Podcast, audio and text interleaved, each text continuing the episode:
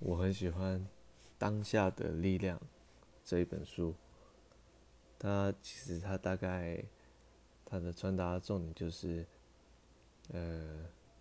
当下呢是未来的妈妈，过去的小孩，所以呢，你唯有活在当下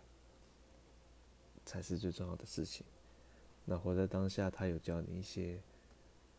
比较实践的方式，比方说，当你有任何情绪的时候来的时候，